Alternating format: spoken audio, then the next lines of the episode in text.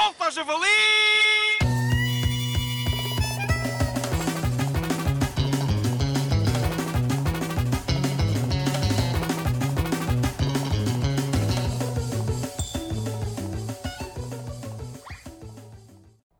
Boa tarde, senhores ouvintes.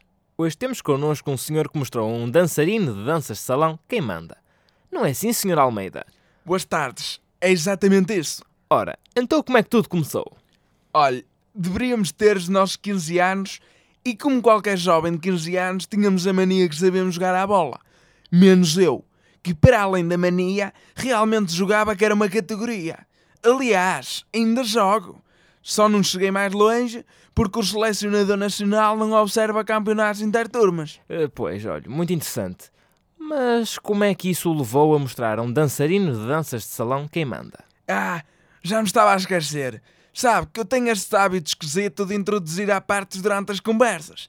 Aliás, normalmente nunca chego a contar nada que realmente quero dizer. Uma vez até. Olha, desculpa, mas já está outra vez a desviar-se do assunto. Tem toda a razão. Não se volta a repetir. Ora, estávamos a dar uns toques na bola sem a deixar cair. Nisto, aquele maricas. Desculpe lá, mas aqui na Engenharia Rádio não se admite que se diga a palavra maricas. Caso contrário, cancelamos o episódio. Peço perdão.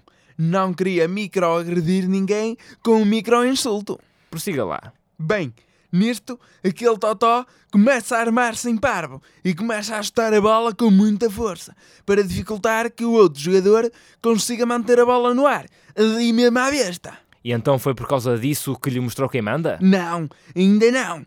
Nisto, como estávamos sempre a conseguir manter a bola no ar, ele de mau, mesmo de ruim, chuta a bola com toda a força mesmo para a minha cara. Mesmo um remate com força nas fuças. Comecei logo a sangrar o nariz valentemente. Foi sangue para todo lado e para toda a gente que estava a jogar connosco. E então foi aí que lhe mostrou quem manda. Sim, foi exatamente nesta parte. Com o nariz banhado de sangue, começo a localizar toda a minha força na perna direita para dar um pontapé. Eh, No dançarino?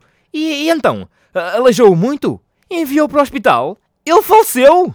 Não, foi muito pior. Mesmo a mostrar quem manda, mandei um pontapé com toda a força na mochila dele que estava pousada no chão. E digo eu, então quem é que manda agora, ó minha besta? Ao que ele me responde a chorar. Eu sei que te pus a sangrar, mas não precisavas dar um chute desse na minha mochila. É que eu tenho ali o meu cinto rosa e preciso dele hoje para um espetáculo das danças. Realmente mostrou-lhe bem quem manda. Havia de ver. Ele quase a desfalecer por ter esguichado sangue para o seu amado. E atenção que nem estou a falar de um colega nosso que era o seu amor, o Figueiredo. Estava mesmo a falar do cinto rosa. Solta, javali!